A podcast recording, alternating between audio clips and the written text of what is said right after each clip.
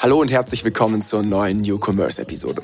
Dabei habe ich heute Christoph Lung, der sich selbst übrigens ganz gerne mal als Schaumkopf betitelt. Er ist Gründer und Geschäftsführer von Duschbrocken, einem Two-in-One Duschgel und Shampoo.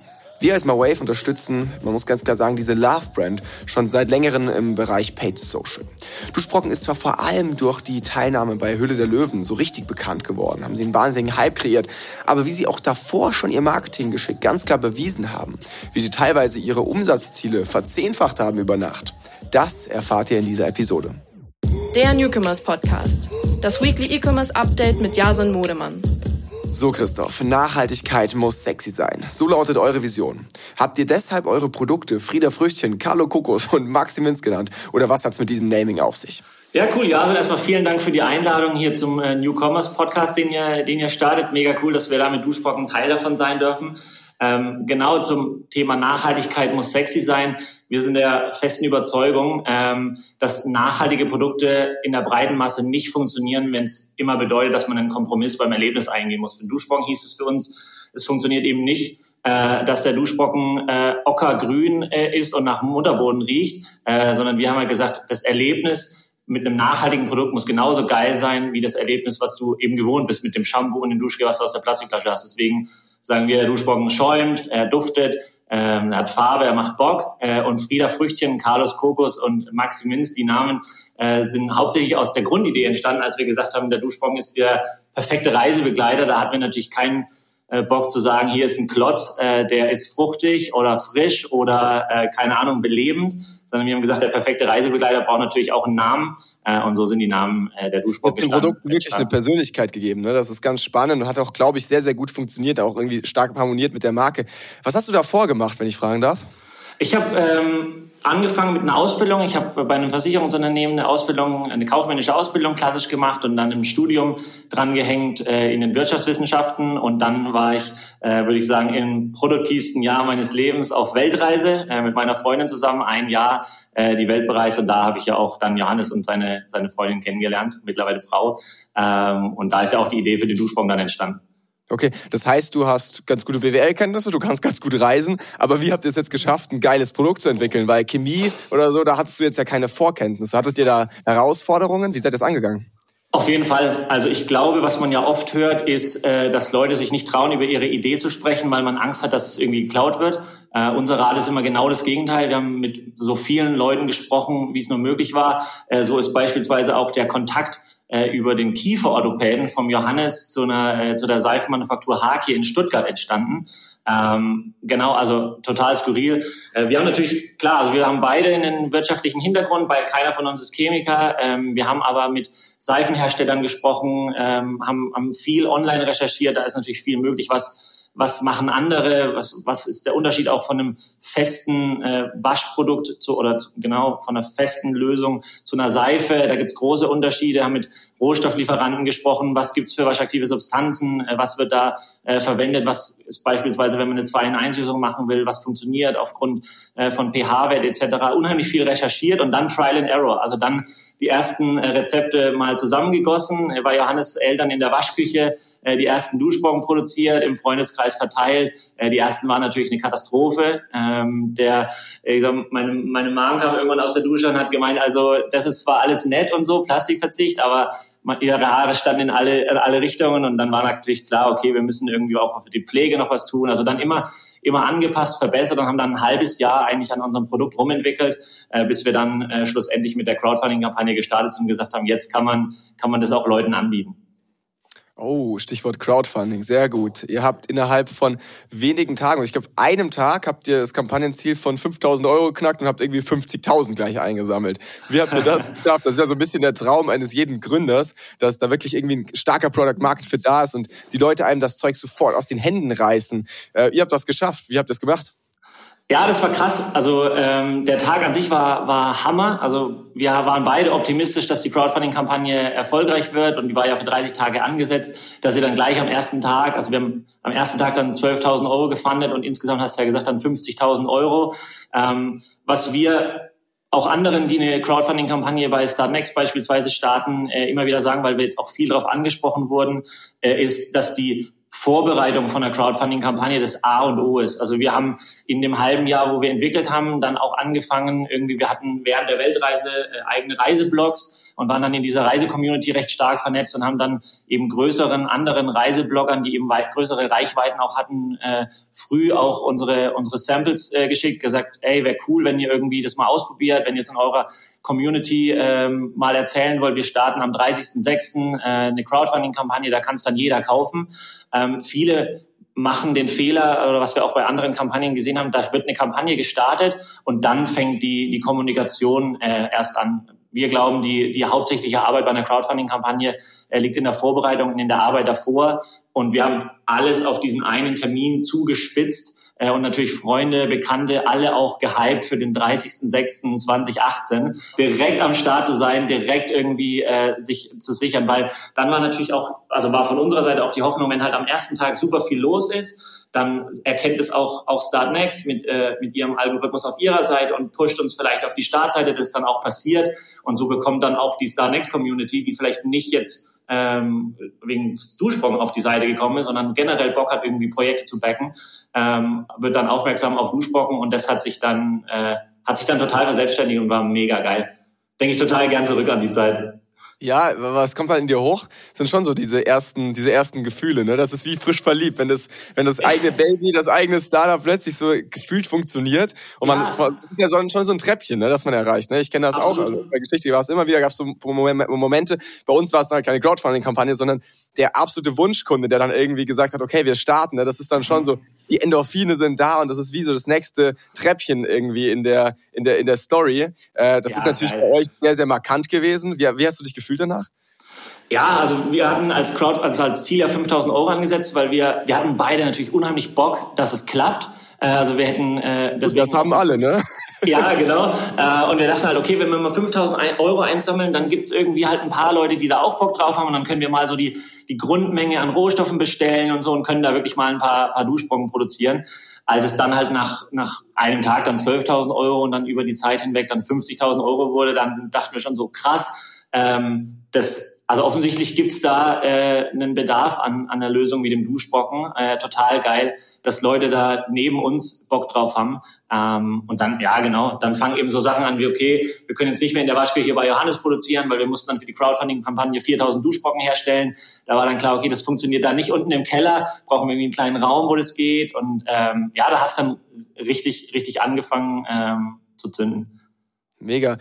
Ein Schritt zurück war dann vielleicht so ein bisschen erstmal der Auftritt bei DHDL, oder? Also ihr wart ja dann irgendwie sechs Monate später bei Hütte der Löwen und da seid ihr ja erstmal auf relativ viel Kritik gestoßen. Ne? Ich habe mir jetzt auch nochmal die Session angeschaut oder die Folge und äh, es hieß ja irgendwie, das Alleinstellungsmerkmal fehlt und die Konkurrenz ist zu groß durch Konzerne und alle sind irgendwie so einer nach dem anderen ausgestiegen, alle bis auf Ralf Dümmel. Was habt ihr in dem Moment gedacht, auch da wieder, weil das ist ja auch irgendwie so ein, so ein ganz klarer Schlüsselmoment. Was ist dir in dem Moment durch den Kopf gegangen? Ja, total. Also auch ein äh, total geiler Moment, an den ich äh, gern zurückdenke. Wir wurden eingeladen von, von Sony Pictures, von der Produktionsfirma von der Höhle der Löwen. Wir hatten uns gar nicht selber beworben. Sind die auf euch aufmerksam geworden? Ich glaube, also die sind auf uns aufmerksam geworden, vermute ich durch die äh, Crowdfunding-Kampagne, weil die zu den äh, zehn erfolgreichsten in Deutschland äh, auf Start Next halt zu dem Zeitpunkt dann auch gezählt hat. Ähm, und die suchen ja auch immer wieder nach, nach interessanten Startups äh, und haben uns dann angeschrieben und ähm, wir haben halt zu dem Zeitpunkt alle Duschbrocken selber produziert, äh, hatten auch recht lange Lieferzeiten und so und waren uns da, haben dann schon abgewogen, äh, macht es jetzt gerade Sinn, ähm, haben dann uns aber entschieden, die Aufmerksamkeit, die wir da für den Duschbrocken äh, generieren und auch für die Sache, nämlich irgendwie halt Plastik in der, der Dusche einzusparen äh, und da eine breite Masse damit anzusprechen, da könnte die Hülle der Löwen ein total guter, ähm, genau, eine totale Chance sein und sind dann eben hingegangen. Ähm, und klar, das ist natürlich eine, eine Startup- und eine Gründershow, aber es ist natürlich auch eine, eine, eine Entertainment- und Unterhaltungsshow. Wir haben danach auch total viel Feedback von den anderen Investoren bekommen, was super positiv war, dass die Idee geil ist und so. Ähm, klar, wir haben, wir haben, wir sind dann natürlich auch mit einer Bewertung reingegangen. Wir waren ein halbes Jahr alt, von äh, wollten 250.000 Euro für 10 Prozent äh, sind aber bis heute auch natürlich davon überzeugt, äh, dass es nicht überzogen ist, auch wenn natürlich die, die Löwen da, da teilweise Gerade bei den jetzigen Finanzmärkten kannst du da auch das Doppelte wahrscheinlich sogar abrufen. Ja, also ich meine, wir hatten in den ersten sechs Monaten... Mhm. Nochmal? Nach der Crowdfunding-Kampagne hattet ihr ja schon irgendwie so ein Proof of Concept. Deswegen würde ich genau. jetzt auch sagen, kein ja, Fall. Und das, und das haben wir auch total gesehen. Und wir haben 250.000 Euro irgendwie in dem halben Jahr bis zur Einladung bei Hülle der Löwen gesammelt, obwohl wir selber produziert haben, obwohl wir echt lange Lieferzeiten dann zeitweise hatten, äh, sind aber immer weiter gewachsen, auch in der Phase. Und ähm, gut, der Ralf, der weiß natürlich genau, äh, was, was für ihn mit DS-Produkte äh, funktioniert. Total cool, dass er dann äh, an die, an die äh, Vision von uns geglaubt hat, hin wir haben uns da ja dann auch schon von von einem Reisebegleiterprodukt, gerade mit Fridays for Future, was da ja auch dann stärker angefangen hat, Plastikverzicht auch im Alltag, äh, zum Glück dann auch zu einem Produkt entwickelt, was die Leute heute zu halt 99 Prozent im Alltag benutzen. Ähm, und da hat sicherlich auch die, die Höhle der Löwen dazu beigetragen. War natürlich geil, wenn du da stehst und dann sagt der Ralf Dümmel, also äh, ich würde es mit euch machen, ich mache euch ein Angebot. Wir haben dann natürlich nochmal abgewogen und äh, es schlussendlich dann gemacht und war natürlich cool. Mega. Ey, aber das kann ich bestätigen. Auch diese Reise vom Reisebegleiter, wo ihr gesagt habt, hey, wir gehen sehr, sehr spitz in den Markt hin zu der, dem klassischen, oder der, ich sag mal, dem, dem Alltagsgegenstand, wo der in der, in der, in der Dusche liegt. Das habt ihr irgendwie geschafft, ne? Bei mir daheim jetzt, gerade im Moment, liegt ein Duschbrocken in der Dusche. Wie habt ihr das gemacht? Also wie habt, wie habt ihr da so schnell aufmachen können? Weil das natürlich auch für viele Startups eine Challenge, die am Anfang sehr, sehr spitz reingehen, dadurch natürlich irgendwie ihre Nische auch schnell dominieren können, macht ja auch Sinn. Ähm, aber dann auch irgendwann früher oder später halt merken, oh shit, wir, wir können nicht mehr skalieren, wir sind jetzt hier irgendwie auf dem Plateau angelangt und wissen nicht, wie es weitergeht. Ja, ja, ich könnte natürlich jetzt sagen, dass wir die krassesten Visionäre und so sind, aber ich glaube, wir hatten auch total Glück vom Timing. Also es hat dann halt, wie gesagt, angefangen, dass sich Leute mehr mit Nachhaltigkeit beschäftigt haben. Das ist irgendwie in die Mitte der Gesellschaft gerückt, Klimademos und so weiter, ähm, die Klimakrise irgendwie. Man hat sich viel mehr damit beschäftigt und dann natürlich irgendwie halt auch geguckt, wie kann ich selber äh, das ein bisschen besser machen. Sicherlich sind da Themen wie, wie Ernährung dann, wo sich viele Leute damit beschäftigen. Esse ich vielleicht weniger Fleisch? Passe ich meine Ernährung auch äh, einfach äh, in manchen Gebieten ein bisschen an? Ähm, und ich glaube, wir haben mit dem Duschbrocken halt eine Lösung für die Leute geschaffen, die einen total einfachen Wechsel halt. Ich habe es ja genau am Anfang schon äh, gesagt. Ein total einfacher Wechsel eigentlich vom Shampoo und Duschgel in der Plastikflasche zum Duschbrocken, weil ist genau dasselbe. Also du, du duschst dich genauso wie vorher. Es riecht lecker, es schäumt total gut. Das war uns immer wichtig, weil wir haben gesagt, irgendwie wenn es nicht schäumt, fühlt es sich auch nicht gut an. Ähm, es duftet dann gut. Ist es auch kein Schaumkopf. Ja, genau, dann ist es, genau, genau. und dafür stehen wir ja. Ähm, das heißt, du hast genau dasselbe Erlebnis ähm, und sparst dir aber die Plastikflasche ein. Ich glaube, der Wechsel ist da äh, total leicht. Ähm, und wir haben gerade in der Phase dann halt auch, wie gesagt, lange Lieferzeiten den Leuten ähm, halt gesagt, warum ist es so? Wir produzieren die selber, die Nachfrage steigt. Ähm, ich glaube, genau, ich glaube, wir hatten da unheimlich viel Glück vom Timing. Es gab zu dem Zeitpunkt wenig äh, feste Lösungen. Es gab da ein bisschen was. Heute hat eigentlich auch der letzte Kosmetikkonzern mitbekommen, dass das Potenzial in, in dem Markt riesig ist und eine eigene Lösung entwickelt. Es gibt immer noch kaum eine 2-in-1-Lösung. Ähm, das liegt, glaube ich, daran, dass die waschaktive Substanz, die wir verwenden im Einkauf, unheimlich teuer ist. Äh, wir glauben aber daran, dass das die, äh, die Lösung für, den, für uns und für den Duschbon und für die Leute, die den benutzen, äh, ist. Deswegen ist das immer noch ein bisschen ein Alleinstellungsmerkmal. Ähm, genau, aber das ist im Wesentlichen, glaube ich, der Grund. Okay. Erzählen wir die Geschichte weiter. Ihr wart bei DHDL, äh, der, der Handschlag mit Ralf Dümmel äh, war durch. Wie ging es danach weiter? Wie hat sich die, die, die TV-Show auf euch ausgewirkt? Was hat sich im Online-Shop getan? Was waren die nächsten Schritte? Ja, wir hatten, wir hatten, ähm, genau, wir sind dann Handschlag und dann haben wir noch mit Ralf dann nach der Show gegessen und haben uns dann kurz darauf in Hamburg getroffen. Ähm, die, die Vorgehensweise bei DS-Produkte ist ähm, eigentlich immer gleich. Ähm, die ähm, DS und, und Ralf bieten einem rundum Sorglospaket an und äh, im Prinzip kümmern sich um alles, wenn man das möchte. Ähm, wir wollten das nicht. Ähm, wir für uns war von Anfang an klar, wir wollen unseren Online-Shop äh, weiterhin selber machen, den Versand über unseren Online-Shop weiterhin selber machen. Wir wollen ähm, nicht, dass unsere Duschbrocken irgendwo in Fernost oder in was weiß ich äh, produziert werden. Wir wollten wissen, dass die Duschbrocken äh, am besten in Deutschland äh, und wenn möglich eben in Mitteleuropa äh, produziert werden. Ähm, das sind Herausforderungen, die genau, also wir wollten halt unheimlich nah dran sein und da auch viel lernen und waren, wollten total integriert sein, äh, weshalb wir dann später auch im Endeffekt gemeinsam beschlossen haben, dass wir die Produktion übernehmen und die Duschbrocken selber herstellen und an DS-Produkte verkaufen. Ähm, DS hatte dann auch einen, den Kooperationsvertrag mit uns, dass sie quasi das exklusive Vertriebsrecht für die Dachregion hatten für das Jahr nach Höhle der Löwen. Ähm, und das, da, dadurch, dass wir halt unheimlich viel selber gemacht haben äh, und eben eine Lösung über den Kooperationsvertrag äh, hatten, gab es auch nie eine Beteiligung von DS-Produkte ähm, am Duschbong. Also Johannes und ich sind weiterhin die einzigen äh, Member an Bord, äh, kann man sagen. Das ist sicherlich nicht die Regel, aber wir wollten halt unheimlich viel äh, involviert sein in den, äh, gerade in diesem Jahr äh, von der von der Aufzeichnung bis zur Ausstrahlung hat sich halt super viel getan. Also wie, wie gesagt, wir haben zu dem Zeitpunkt, als wir aufgezeichnet wurden, die Duschbomben noch selber produziert. Es war dann klar, spätestens zur Ausstrahlung geht es natürlich nicht mehr. Da brauchen wir Produzenten. Ähm, da haben wir dann auch zwei Produzenten gefunden, mit denen wir auch noch zusammenarbeiten in Baden-Württemberg und in Innsbruck. Sind da sind da mega happy aber gerade natürlich irgendwie so, äh, so, so perspektivisch dann nach der Ausstrahlung flächendeckend in Deutschland im Handel vertreten gewesen zu sein, was natürlich hauptsächlich über DS-Produkte lief. Äh, also damit hatten wir äh, relativ wenig zu tun. Ähm, aber die Erfahrung auch zu sammeln, wie läuft es, da hat gerade Corona angefangen. Ähm, wie lief dann äh, genau, wir haben dann auch die Erfahrung gemacht, One-Stop-Shopping, äh, wie funktioniert das für Leute? Äh, der Duschbon war natürlich stark in der, in der Drogerie auch vertrieben, äh, vertreten bei DM, Rossmann, äh, Butni etc. Also total viel gelernt in der Zeit, ähm, sind aber auch froh, dass wir uns jetzt quasi um 100 Prozent der Arbeit beim Duschbocken äh, wieder selber kümmern können.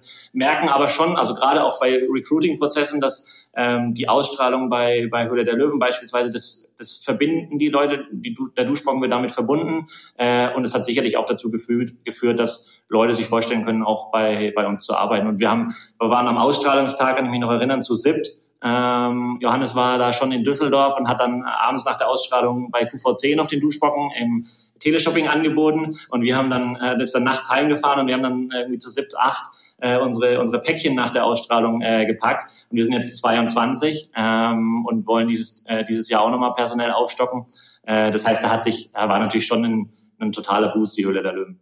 Keine Frage. Ich meine, das merken wir ja auch heute, jetzt wirklich Jahre später, immer noch im Marketing. Ne? Das ist doch ein Argument, dass das halt einfach irgendwie äh, Vertrauen vermittelt, wo die Leute irgendwie auch was mit anfangen können. Ne? Aber jetzt ist natürlich für uns vor allem spannend, gib uns mal eine Zahl. Wie viele Duschbrocken habt ihr verkauft am Tag der Ausstrahlung? Ähm, am Tag der Ausstrahlung weiß ich es gar nicht genau, aber in den 24 oder in den, oh, ich weiß gar nicht mehr ganz genau, aber so 10.000 bis 15.000 Duschbrocken, äh, so in der heißen Phase von, von Höhle der Löwen, also so in dem Ausstrahlung und dann so die Wochen danach, wo man natürlich medial auch, auch stark präsent war. Wir hatten auch das Glück, wir waren die letzte, das letzte Startup in der letzten Folge in der ersten äh, Frühjahrsausgabe, also quasi Staffelfinale. So praktisch, ja, genau. Genau, genau. Ähm, Staffelfinale richtig gut und ähm, genau, also das war, war sicherlich, hat sicherlich auch dazu beigetragen, dass noch ein paar mehr Leute gesehen haben. Es sind ja irgendwie so zweieinhalb äh, Millionen Menschen immer, ähm, aber so 10.000 bis 15.000 Zusprung und die haben wir auch, also über einen Online-Shop. Und da war natürlich dann äh, auch die Frage, wir hatten unheimlich viel vorbereitet, alles was wir konnten, äh, aber wir hatten im Endeffekt Duschbrocken, glaube ich, vorbereitet, ja, so 5000 äh, und dann war dann klar, okay, der Monat nach der Ausstrahlung ist bestimmt für unser gesamtes Team von Packen und Vorbereiten. Äh, wir haben dann auch direkt äh, in nach zwei Stunden, nachdem dann klar war, okay, das flutet uns hier gerade völlig, die, die Lieferzeiten dann erst auf eine Woche angepasst und dann auf einen Monat. Äh, das war dann für die Leute auch okay. Das war, wir hatten wir hatten, genau, wir hatten ja auch zeitweise in unserer äh, Frühgründungsphase äh, Lieferzeiten von 100 Tagen. Äh, ich glaube, was da immer schon uns geholfen hat, war, dass wir transparent gesagt haben, warum ist es so? Warum gibt's 100 Tage Lieferzeit? Wir produzieren die Duschbrocken gerade selber. Ähm, also natürlich nicht bei Höhle der Löwen, aber davor. Und dann hat man auch ein unheimliches Verständnis und eine Geduld von den Leuten. Ähm, genau, das hat, das hat dann auch nach Höhle der Löwen dazu beigetragen, dass die Leute dann gesagt haben, okay, das, äh, ich verstehe es.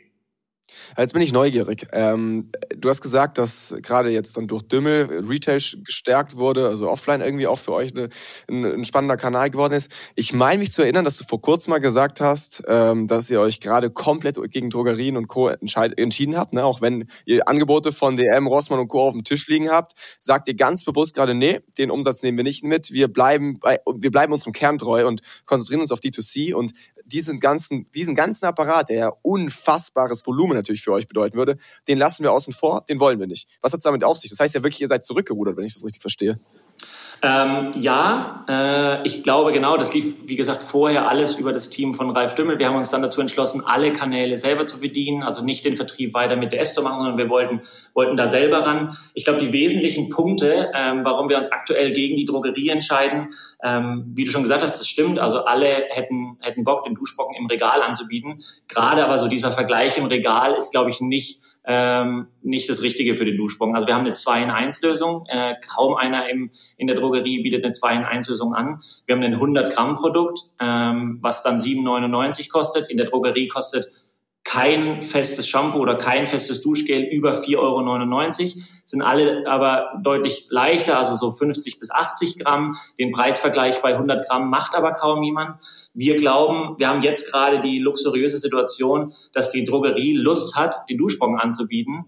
Ähm, wir haben zum Beispiel gesagt, wir könnten uns total gut ein Display vorstellen, äh, wo wir irgendwie separat an der Kasse oder irgendwo im Laden stehen da sagen die natürlich nicht ganz zu Unrecht, dafür äh, müsst ihr vielleicht noch ein bisschen an eurer Marke arbeiten, dafür ist die Marke noch nicht stark genug, diese Displayplätze sind heiß begehrt, ähm, wo wir dann sagen, okay, cool, ähm, wenn wir mal irgendwie, wir bauen noch ein bisschen an unserer Marke und wenn es irgendwie mal, wenn ihr mal Bock auf ein Display habt, äh, dann machen wir das. Aber dieser, dieser Platz im Regal, der macht für uns, glaube ich, aus den genannten Gründen äh, aktuell nicht so viel Sinn. Und wir wollen auch diese, diesen Vorteil, den wir da gerade haben, dass die Drogerie nämlich auf uns zukommt, nicht dadurch verbrennen, dass wir dann jetzt sagen, okay, komm, lass mal ins Regal stellen, lass mal gucken, wie es läuft, dann läuft es vielleicht nicht so gut. DM sagt, ähm, wir brauchen, also DM will seine Filialen ausstatten. Ähm, wir stellen unheimlich viele Duschbrocken dafür zur Verfügung. Ähm, natürlich auch eine gewisse Abhängigkeit. Wir müssen sicherlich Leute dafür einstellen, die Ansprechpartner für, für DM sind. Äh, ähm, und dann läuft es vielleicht nicht. Und dann müssen wir sie vielleicht zurücknehmen. Und dann sagt DM, naja, äh, Duschbrocken ist nicht so gut gelaufen, das brauchen wir nicht mehr. Ähm, dann hat man diese Chance vielleicht verbrannt. Deswegen, äh, aus den Gründen sagen wir bisher ähm, nicht der Fokus auf, auf Drogerie. Ich merke schon, ihr, ihr liebt es im Mittelpunkt zu stehen. Staffelfinale, wenn dann nur Display, nicht schlecht. Ich glaube aber ehrlich gesagt auch, dass das ganz viel ähm, von eurem Image auch ausmacht. Hab ich da, ich habe ganz, ganz großen Respekt davor, wenn ein Unternehmer sagt, hey, ähm, ich lasse diesen Umsatz jetzt wirklich links liegen, weil es meiner Marke nicht gut tut. Ich glaube, 90 Prozent der Gründer müssen sich jetzt da draußen an die Nase fassen und merken, ja gut, wäre vielleicht bei mir jetzt nicht so. Ne? Und ich glaube, dass auch genau das den Duschbrocken, Duschbrocken ausmacht. Diese starke Marke, diese klare Edge und auch auch diese bisschen diese Exklusivität, ne? also diese Community, die ihr geformt habt, ist was Einzigartiges. Wie würdest du sagen, habt ihr es geschafft, diese Community aufzubauen? Was waren da so die die die die Schlüsselkanäle? Was waren vielleicht auch Tipps, die du jetzt im Nachgang der den Hörern mitgeben kannst? Ja, ähm, ich glaube, was uns da total geholfen hat, äh, war ähm, die Möglichkeit über Social Media ähm, nah also eine Nähe zu den Menschen zu erzeugen, die mit deiner Marke oder mit dem Duschbrocken interagieren wollen. Also wir haben von Anfang an ähm, über Instagram Instagram im Prinzip, unsere Stories waren ein Fenster in, in unsere Arbeitswelt, ein Fenster in unser Startup. Was machen wir hier so? Warum machen wir das? Wir haben darüber kommunizieren können, warum wir Lieferzeiten von Ewigkeiten haben. Ähm, wir haben in den ersten eineinhalb Jahren beim Duschsprung keinen einzigen Euro in Marketing investieren können, weil die Nachfrage immer höher war als das, was wir produzieren konnten. Also Johannes und ich haben die ersten 50.000 Duschbrocken alle eigenhändig produziert. Da kann man sich jetzt fragen, war das vielleicht eine Fehlentscheidung? Äh, hätte man vielleicht von Anfang an irgendwie den Lohnhersteller an die Sache ransetzen sollen? Ähm, wir haben uns bei der Crowdfunding-Kampagne auch die Gedanken gemacht und haben dann gedacht, okay, wir wissen gar nicht, wie es läuft. Jetzt lass mal, bevor wir uns in irgendwelche Abhängigkeiten begeben und bevor wir irgendjemand anderen die Hauptarbeit machen lassen, lass mal selber äh, das machen, würde ich heute sagen, war eine Mega-Entscheidung, war eine geile Zeit, jeden Duschsprung da selber zu produzieren. Ich glaube, so dieses Gefühl ist dann auch total bei den, bei den Leuten angekommen. Und wir sind ausschließlich über Empfehlungen äh, in der Zeit gewachsen. Jemand hat einen Monat auf seinen Duschsprung gewartet, hat ihn dann benutzt, fand es cool. Also ich glaube, das ist schon mal der, der, der Basis. Das Produkt muss natürlich gut sein. Konnte dann seinen Freunden, Familie vom, vom Duschsprung erzählen. Äh, die haben es ausprobiert, fanden es auch wieder cool. Wir sind ausschließlich darüber äh, eigentlich bis zur Ausstrahlung äh, in der Höhle der Löwen äh, gewachsen. Und ich glaube, so dieses, diese Empfehlung äh, kennt man ja von sich selber, ist natürlich ein viel stärkerer äh, äh, Anreiz, dann auch den, den Kauf beim, Duschsprung zu machen und hat, stellt dann eine ganz andere Verbindung her. Also wenn du mir jetzt irgendwie was empfiehlst, wir haben einen guten Draht zueinander, dann probiere ich es aus und denke mir, cool, ähm, dann, dann bleibe ich deutlich stärker, äh, glaube auch dabei, wenn dann das Produkt gut ist, ähm, als es vielleicht dann über, über klassische Kanäle ist. Auch das ist wieder ein Thema, äh, wo wir vielleicht so ein bisschen Insights streuen können, wo wir im Marketing halt merken, dieses ganze Thema rund um Videorezessionen, also User-Generated Content, ist natürlich da auch wieder total relevant, ne? wo du einfach merkst, hey, äh, ganz nativ und sehr authentisch irgendwie die Meinung von, von Usern wiedergeben, ist natürlich auch was, was im Marketing hier total gut funktioniert, gerade als authentische Brand. Und das finde ich, habt ihr halt extrem gut gemacht, auch wenn euer Packaging ankommt. Das ist alles sehr, sehr, sehr, sehr, sehr, sehr durchdacht und man merkt, hey, ihr, ihr habt, ihr, euer euer erstes Ziel im ganzen Business-Alltag ist, einfach ein geiles Produkt zu schaffen. Ähm, und ich glaube, der Rest kommt dann auch so ein bisschen von selbst. Ne? Also ich glaube, ihr habt ein sehr, sehr gutes Produkt geschaffen, eine geile User, äh, User Journey, habt eine geile Customer Experience. Und ähm, ich glaube, dieses ganze Thema rund um Empfehlungen, das kommt dann natürlich von selbst. Natürlich hat man es da einfacher als Startup, ähm, so in den Anfangsschuhen, ne? da supportet man natürlich nochmal lieber. Jetzt seid ihr ja doch irgendwie erfolgreich auch und habt eine Marke aufgebaut, wo dann vielleicht auch teilweise sogar eher der Neid wieder losgeht oder sehr viele Menschen dann auch wieder hinterfragen, ist das denn so nachhaltig und so weiter. Habt ihr da eine, eine Entwicklung gesehen in der Community jetzt mit steigender Größe, dass irgendwie diese, dieses Bonding zwischen Marke und den Usern nachlässt? Ähm, was wir immer noch, also ja, also vielleicht äh, natürlich am Anfang, wenn du irgendwie 1000 Leute bist, ähm, dann ist das natürlich ein, ein anderer Kreis. Wir haben jetzt ähm, circa 160.000 äh, Schaumköpfe, die, die, den, die den Duschbrocken benutzen und gemeinsam halt irgendwie zwei Millionen Plastikflaschen eingespart. Ich glaube, da das immer der, und das ist auch Genau, also halt wirklich so. Unser Fokus ist, Plastikflaschen einzusparen. Wir geben keine äh, Umsatzziele aus. Wir setzen uns quasi Ziele, wie viel, wie viel Plastikflaschen wir, wir einsparen wollen. Und das ist was, was alle irgendwie beim Duschbrocken und dann auch in der Community verbindet, weil das am Ende das ist, was man äh, mit dem Duschbrocken macht, neben gleichzeitig äh, halt Spaß unter der Dusche zu haben. Äh, ich glaube, diese Verbindung ist immer noch total da. Ich finde es immer wieder geil, wenn ich irgendwie bei, bei ähm, bei Kommentaren oder so lese, wo der Klassiker, den wir irgendwie kennen, gerade unter Kommentaren bei, bei Ads, die wir schalten, ist irgendwie ja gut, toll, überteuerte Seife. Ich finde es immer wieder geil, wenn, wenn ich äh, Kommentare von anderen Leuten lese, die nicht wir sind, die andere Leute dann belehren, nee, es ist keine Seife, probier den Duschsprung mal aus, geiles Produkt und so. Finde ich, also das ist, äh, das ist der Hammer. Das ist äh, quasi der beste Kundensupport, den wir, den wir uns vorstellen können äh, und natürlich auch viel authentischer. Ähm, natürlich genau, die, die, die Menge an, an Personen ist natürlich gewachsen. Was äh, wir aber ähm, machen oder worauf wir einen hohen Wert legen, ist, dass äh, unsere Bestandskunden sich sehr wertgeschätzt fühlen. Also beispielsweise, wenn wir Sondereditionen äh, launchen, die immer limitiert sind, ähm, dann launchen wir die immer zuerst für die Leute, die unseren Newsletter schon abonnieren, die uns äh, mit, die mit WhatsApp als neuen Kanal aktuell äh, mit uns im Kontakt sind. Die kriegen erstmal die Informationen, bevor wir es offiziell für alle anderen launchen. Äh, und ich glaube, so bleibt auch dieser äh, so bleibt auch diese Wertschätzung für die Leute erhalten, die von Anfang an dabei sind. Wir schreiben heute noch äh, allen äh, Crowdfunding-Unterstützern äh, jedes Jahr eine, eine Nachricht, äh, sagen nochmal Dankeschön. Es gab auch ein paar spezielle Unterstützer, die dann höhere Summen auch gegeben haben. Äh, auch mit denen sind wir immer noch weiter im Kontakt, statten die wir noch mit Duschbrocken aus, weil das sind wenig Leute und davon bekommt man vielleicht dann auch so nichts mit. Äh, und das trägt wahrscheinlich auch nicht dazu bei, dass der Duschbrocken ähm, extrem stark wächst. Ähm, aber ich glaube, also diese, diese Aufgaben oder diese Arbeiten, die wir in unseren Bestandskunden machen, ähm, tragen schon, also haben vor allem im letzten Jahr dazu beigetragen, äh, dass wir, dass wir stark gewachsen sind. Da müssen wir jetzt schon schauen, dass, dass wir da den Fokus nicht äh, gerade was langfristiges Wachstum äh, betrifft, äh, verlieren für, für Neukunden, äh, weil genau, also ohne Neukundenakquise und ohne Neukundenlösung geht's natürlich nicht. Und das ist auch wieder was, was ich bei euch so krass schätze, also wie ihr den Bestandskunden wirklich hochhebt. Also ihr gebt euren, eurer Community eben nicht nur einen, einen plumpen Namen, nennt die Schaumköpfe und das ist es, sondern die sind für euch wirklich, die haben echt einen Platz in eurem Herzen reserviert. Das merkt man, wenn man mit euch zusammenarbeitet. Und das ist so krass. Also ich, deswegen wollte ich auch unbedingt dich in einer der ersten Sessions jetzt dabei haben im Newcomers Podcast, wo, weil ich sowas selten gesehen habe. Also man muss sich das so vorstellen. Äh, eine neue, eine neue, neuer Duschbrocken wird gelauncht und ähm, die ersten Tage bekommen den wirklich erstmal nur die Bestandskunden, auch im Marketing werden nur die Bestandskunden erstmal äh, targetiert und das sind dann halt irgendwie CPOs unter 50 Cent oder so, ne? Sowas sieht man wirklich selten und das ist schon was sehr, sehr Besonderes, glaube ich und ist vielleicht auch so ein bisschen ein Indiz dafür, dass ihr das geschafft habt, ne? Dass ihr diesen, diesen Schaumkopf eure, eurer Community, dass ihr diese hochhaltet.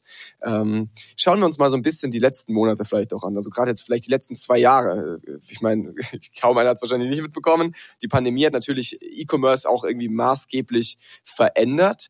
Ähm, wie hat sich das bei euch ausgewirkt? Natürlich, die, ihr seid als Reisebegleiter gestartet, ist vielleicht nicht optimal in der Zeit, wo niemand reist, ne? aber auf der anderen Seite seid ihr natürlich ein sehr, sehr starker D2C-Player ähm, und habt äh, nicht den, den Einzelhandel teilweise gebraucht, als er geschlossen war, beziehungsweise der Mensch ist nochmal erheblich träger und fauler geworden, beziehungsweise nennen wir es mal gemütlicher.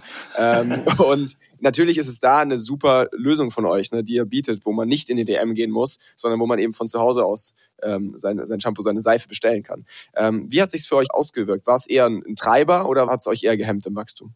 Ah, ich glaube weder noch und damit gehören wir, glaube ich, zu den glücklichen ähm, äh, genau, gehören wir zu den Glücklichen unter den äh, Betroffenen bei, von, von Corona. Ich glaube, da hat viele deutlich äh, schlechter erwischt, die irgendwie ihr, ihre eigene, ihr eigenes Team auch in, in Kurzarbeit schicken mussten. Das war für uns von Anfang an total wichtig, dass, dass sich die Mitarbeiterinnen und Mitarbeiter keine, keine Sorgen machen müssen. Ähm, wir, haben, sind, wir haben auch personell aufgestockt in der, in der Zeit von Corona. Also wir sind auch in der Zeit stark gewachsen. Ich würde nicht sagen, dass wir Profiteure sind von, von Corona, da wir ja keine Seife haben. Also Seifen haben ja so einen kleinen Hype äh, auch erlebt, weil irgendwie die Leute sich jetzt viel mehr die Hände gewaschen haben und äh, auch viel öfter und so.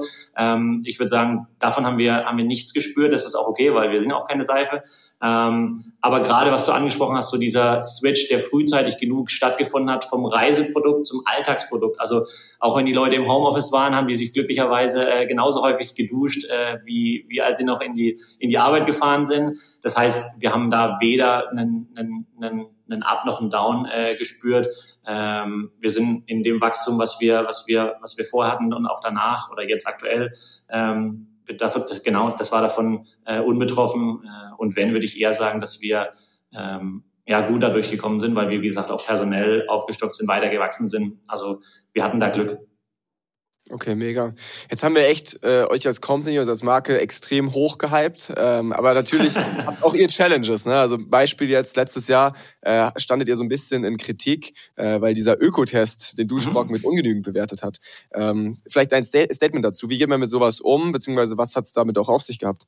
Ja, also das hat uns schon überrascht. Ähm, also dass wir nicht perfekt sind, äh, das war uns klar. Ich habe es ja vorhin schon gesagt, wir, also man braucht keinen Duft und keine Farbe, um äh, sich sauber zu machen. Wir sind aber davon überzeugt, das gehört zum Gesamterlebnis dazu. Die Härte der Kritik von Ökotest ähm, hat uns schon überrascht, muss ich ehrlicherweise sagen. Eine 6 ist, ist halt wirklich also glatt durchgefallen. Man kennt es ja noch aus der Schule. Wir haben uns dann das äh, Ökotest-Ergebnis auch angeschaut und haben auch mit Ökotest gesprochen, was da der Grund dafür war.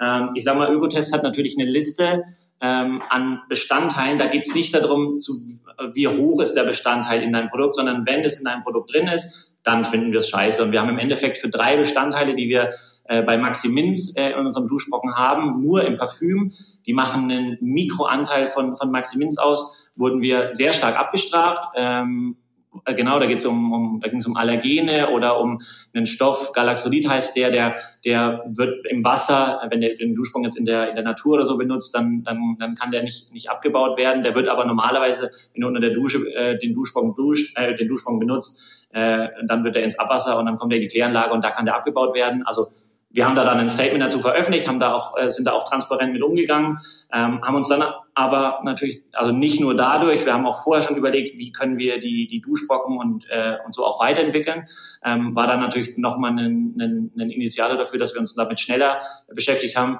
Mittlerweile freue ich mich, äh, sagen zu können, im Dezember wurden wir nachgetestet von Ökotest ähm, und ich glaube, das ist auch was, worauf man stolz sein kann. Wir wurden im April mit einer 6 bewertet und jetzt dann ein halbes Jahr später gibt es keinen Duschbrocken mehr, der der Note 6 noch entspricht. Wir haben jetzt eine 1 bekommen. Äh, ich glaube, das ist eine okaye Verbesserung. Ja, ähm, nicht schlecht. Ja, genau. Also ohne dass der Max Das ist wie wenn man dann in der Schule doch mal gelernt hat für den Test, ne? Ja, genau. Aber dann so richtig. Ähm, genau, also da muss man sich äh, gar keine Sorgen mehr machen. Da haben wir, glaube ich, schnell reagiert. Ähm, wie gesagt, wir wollten eh wir haben immer geguckt, wie kann man, also Allergene, Allergene sind halt für Leute natürlich wichtig, die Allergien haben, aber für Leute, die keine Allergien haben auf äh, Limonene oder so, äh, für die ist es halt völlig egal. Aber natürlich gucken wir, wie kriegt man das Produkt noch besser. Ähm, Maximinus riecht jetzt genauso wie vorher, kriegt jetzt eine 1 bei Ökotest anstatt eine 6. Ähm, das ist, glaube ich, okay. Sehr gut, habt ihr gut gemacht, nicht schlecht. Habt ihr das in der, also das war ja dann schon irgendwie PR-technisch, wird man da natürlich sofort geroastet. Gerade als nachhaltiges Startup musst du natürlich wirklich aufpassen, wie, mhm. wie du dich gibst, beziehungsweise wie du dann eben auch äh, so eine Rezeptur zusammenstellst. Habt ihr das gemerkt im Nachgang? Also jetzt gerade wirklich in Bezug auf Sales, auf Kommentare, auf ähm, eure Community. Würdest du sagen, da gab es wirklich einen Einbruch für euch oder war das halt wirklich für diese kleine Nische, die jetzt den Ökotest liest ähm, und im Endeffekt hat es euch gar nicht wirklich gejuckt? Ja, ähm, ich würde sagen, zweiteres, wobei nicht wirklich gejuckt, ist vielleicht ein bisschen zu stark. Also wir haben natürlich auch aus unserer Community Nachrichten bekommen, die das über Ökotest mitbekommen haben, ähm, die dann nachgefragt haben. Wir haben, wie gesagt, da auch ein Statement dazu veröffentlicht. Wir haben da sehr viel Verständnis dafür bekommen. Ich glaube, die Einordnung hat total geholfen, äh, um zu verstehen, warum haben wir eine 6 bekommen. Wie gesagt, es waren drei Bestandteile. Für zwei davon haben wir zwei Noten Abzug bekommen, für eine eine Note Abzug und dann waren wir halt von einer 1 auf eine 6. äh, obwohl der Anteil, der da bewertet wurde, im Maximins tatsächlich halt mini, mini, mini war. Ähm, und genau, also wir haben, ich würde sagen, vielleicht, das kann man nicht so bewerten, manches bekommt man dann vielleicht auch nicht mit, weil dann Leute nicht wieder kaufen, weil sie das Ökotestergebnis äh, gesehen haben, aber dir nicht schreiben, ich kaufe jetzt nicht wieder, weil ihr bei Ökoteste 6 bekommen habt. Ähm, ich würde sagen, dass wir da, ich dachte, als, als das Ergebnis rauskommt, dachte ich, krass, jeder liest Ökotest, das ist jetzt eine Vollkatastrophe.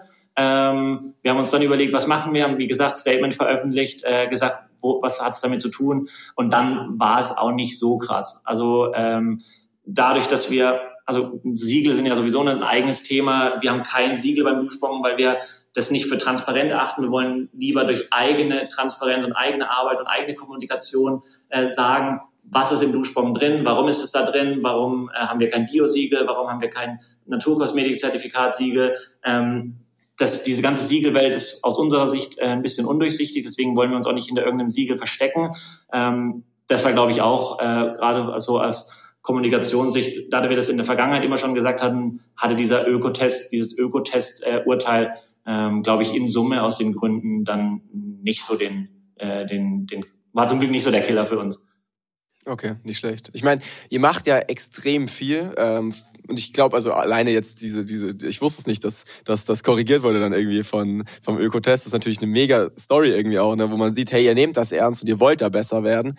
Ähm, aber natürlich ist es schon auch so ein bisschen widersprüchlich. Ne? Ich meine, ihr habt als Reisebegleiter gestartet und jetzt seid ihr ja doch eher eine nachhaltige Brand. Reisen, Flugzeug, nachhaltig. Ja ein paar Plastikflaschen einsparen. Ist das dann dann überhaupt irgendwie so ausgewogen? Ist das nicht eher so ein bisschen widersprüchlich sogar? Wie, wie habt ihr euch da auch als Marke irgendwie weiterentwickelt? Ähm, vielleicht auch jetzt gerade während Corona, wo viele das Thema Reisen nochmal so ein Stück weit hinterfragt haben. Also man muss dazu sagen, ich persönlich reise extrem gerne. Es, ist, äh, es gibt keinen Moment im Leben, wo ich mich mehr lebendig fühle, als wenn ich unterwegs bin, neue Kulturen entdecke und so weiter. Deswegen, ich kann das, ich bin da voll mit dabei. Aber natürlich ist das Thema Nachhaltigkeit da sehr, sehr schnell ein fader Beigeschmack. Wie geht ihr damit um? Ja, total, also total nachvollziehbar, dass du das ansprichst. Äh, ich glaube, wir gehen damit so um, wie wir auch mit dem Duschbomb umgehen. Äh, ich glaube, es geht nicht darum, perfekt zu sein. Ähm, Im, im, im Rückblick war, glaube ich, ähm, die, die Weltreise, habe ich ja vorhin im Eingang schon gesagt, irgendwie das produktivste oder auch das, was den größten Impact, den ich persönlich oder mit Johannes zusammen oder mit unserem Team jetzt und den Schaumköpfen, äh, den wir irgendwie erzeugen konnten. Dafür war irgendwie die, die Weltreise der, der Ursprung. Damit will ich jetzt nicht sagen, macht alle eine Weltreise, weil dann ist der Impact für Nachhaltigkeit größer, aber bei uns war es halt so. Und mir geht's wie dir. Also ich finde es ein totales Privileg, äh, dass man die ganze Welt sehen kann, neue Kulturen, neue Person also Menschen kennenlernen kann, wie leben andere Menschen, äh, welche Kultur herrscht an anderen Orten, finde ich ein riesiges Privileg. An manche Orte kommt man total schlecht äh, zu Fuß äh, oder eben ohne Flieger. Manchmal lässt sich nicht vermeiden. Ich glaube, es geht eher darum, einen, einen, das für sich selber abzuwägen und einen, ähm, wie sagt man, ein, ein Gefühl dafür zu haben, ähm, was ich, was ich tue. Also genau, ich kann nicht perfekt sein, wir sind auch nicht perfekt, der Duschbong ist nicht perfekt, darum geht's auch nicht. Ich glaube, es geht ähm, halt darum zu gucken, was was funktioniert für mich, äh, was, was kann ich tun, ohne sich da hardlinerseitig komplett einzuschränken. Ich glaube, das ist nicht, damit, damit könnte ich mir vorstellen, schreckt man auch, äh, auch andere ab. Also wenn es eben nur darum geht, 100%. alles perfekt zu machen. Nachhaltigkeit muss sexy sein, ist ja so genau. Schließt mal wieder den Kreis, oder? Genau, nee, genau, ja. deswegen, deswegen, das ist es, ne? Da ist irgendwie die gesunde Mitte das Wichtige. Was äh, war auf deiner Weltreise dein Lieblingsziel? Boah, total schwer, weil vieles unterschiedlich war. Ähm, wir waren ganz am Anfang der Weltreise zusammen in Namibia, also Mira und ich, äh, meine Freundin, ähm, und waren da mit einem Camper, mit einem Dachzelt unterwegs. Afrika hat mich schon nachhaltig beeindruckt. Ähm, also die Weiden in Namibia, irgendwie diese, die, die Vielfalt der Natur von, von Dschungel bis Wüste und einfach mal, also halt riesige Tiere, die man nur als Kind irgendwie im Zoo mal gesehen hat, wie Elefanten, Löwen in freier Wildbahn zu sehen, war krass. Also äh, Afrika ist auf jeden Fall ein Kontinent, den ich mehr noch kennenlernen möchte, ähm, wo ich auf jeden Fall wieder hinreisen würde. Aber ja, ich sag mal, Kolumbien, da ist natürlich die Idee vom Duschbocken entstanden. Da haben äh, Johannes und ich beschlossen, wir machen den Duschbocken zusammen. Kolumbien ist ein mega Land. Äh, fällt mir natürlich jetzt auch schwer, da zu sagen, das stinkt irgendwie ab gegen äh, Namibia. Geil. Aber Namib Namibia it is. Ich glaube, ich schnapp mir dieses Jahr mal Duschbrocken und äh, gehe ein bisschen auf Safari. Da habe ich Geil. Lust drauf. okay, pass auf. Zum Abschluss habe ich noch eine Frage, die mich persönlich brennend interessiert. Ihr habt oh. äh, auf eurem Insta-Account, da können ja auch alle mal noch mal nachgucken im Nachgang, ähm, so ein Insta-Live-Format äh, gepublished. und zwar Germany's Next Top Brocken. Bist du das unter dem Kostüm? Nee, ich war der in dem, äh, in dem äh, schwarzen Glitzeranzug, der neben Johannes im goldenen Glitzeranzug stand. Ähm, ja, das war witzig. Äh, genau, da unter den Duschbrocken, die, die da über die Bühne äh, gegangen sind, äh, war natürlich unsere, unser Team äh, verborgen. Äh, genau, also Willst du es vielleicht kurz erklären für die ja, Leute, die es zuhören? Ja, das macht vielleicht Sinn. Schaumkopfs Next Top Roggen. Also wir haben übers Jahr verteilt Sondereditionen, die gibt's dann immer limitiert. Wir testen unheimlich gerne neue Düfte. Wir machen aber den Versand selber. Das heißt, wir können nicht irgendwie jetzt zehn Sorten äh, das ganze Jahr über bei uns im Sortiment anbieten. Dann können wir auch nicht mehr so viele tüfteln und nicht mehr so viele neue Düfte ausprobieren. Ähm, deswegen machen wir Sondereditionen. Und wir haben ähm, aber unheimlich viel Feedback aus unserer Community bekommen, dass doch mal geil wäre, wenn eine Sonderedition fest ins Sortiment kommt. Und wir haben gesagt, bevor wir das beschließen, welche Sonderedition fest ins Sortiment kommt, lassen wir lieber unsere Schaumköpfe entscheiden. Deswegen ist Schaumkopf Next Top Rocken geboren, wo wir gesagt haben, pass auf, es gibt jetzt zehn Tage lang äh, alle Sondereditionen bei uns im Shop und die Sonderedition, die von euch am häufigsten gekauft wird, äh, die wird Schaumkopf Next Top Rocken. Ähm, und wir haben dann halt genau, also wir haben das halt dann nicht einfach irgendwie in einem Instagram-Post äh, gesagt, so, jetzt geht's los, Verkauf startet und jetzt ist entschieden, Toni Zitroni ist Schaumkopf Next Top Rocken. Ähm, sondern wir haben das dann in ein, in ein geiles Live-Event, also was richtig viel Spaß gemacht hat, wo das ganze Team involviert war, wo wir die Schaumstation in so schwarzen Mollton gehüllt haben und in roten äh, Laufsteg gemacht haben, wo sie die Duschbrocken dann präsentieren konnten und so. Ähm, mit, also auch mit den also total total Bock gemacht, irgendwie dann so ein Live-Event über Instagram zu starten mit Einblendungen, mit einer Werbeunterbrechung, mit einem Gewinnspiel und so und äh, wie die letzten zehn Tage in der Schaustation abgelaufen sind, hat mega viel Bock gemacht. Das ganze Team war involviert ähm, und am Ende hat es einen Duschbrocken fest ins Sortiment geschafft. Und ich glaube, es war hat für alle, also sowohl für die, für die Community, für die Schaumköpfe als auch für unser Team, ähm, war das die richtige Entscheidung für die Wahl. Also nicht, dass jetzt Toni gewonnen hat, sondern wie die Wahl getroffen wird, ähm, hat, glaube ich, so am meisten Bock gemacht. Toni ist tatsächlich auch mein Favorit. Als erstes Geil. gab, wir hatten den ja mal, du hattest uns den ja mal zugeschickt, als er rausgekommen ist oder als er halt als exklusive, ähm, als exklusiver Brocken praktisch im Shop war. Und ich habe drauf gehofft. kann man sich das live, kann man sich das live im Nachgang noch anschauen? Ja, das ist noch auf unserem Instagram-Kanal, kann man sich äh, gerne nochmal anschauen. Mega, das ist doch ein guter Aufruf. Perfekt. Christoph, vielen, vielen Dank dir. Es ist total beeindruckend, was ihr aufgebaut habt. Natürlich auch mit Challenges verbunden, aber ich finde es echt äh, beeindruckend, wie dedicated ihr irgendwie eure Community in den Fokus stellt. Ich meine, da können sich wirklich viele Unternehmen eine Scheibe von abschneiden. Ähm, von daher checkt das gerne im Nachgang mal aus. Ähm, auch Christoph ähm, gerne mal irgendwie auf LinkedIn oder so folgen und da die, die, die, die Schaumkopf-Story ähm, weiter auf dem Schirm behalten. Ich finde es total geil. Ich, ich liebe es, mit euch zusammenzuarbeiten und vielen, vielen Dank dir für all deine tollen Insights heute. Geil, hat super viel Spaß gemacht, Jason, danke dir. Bye.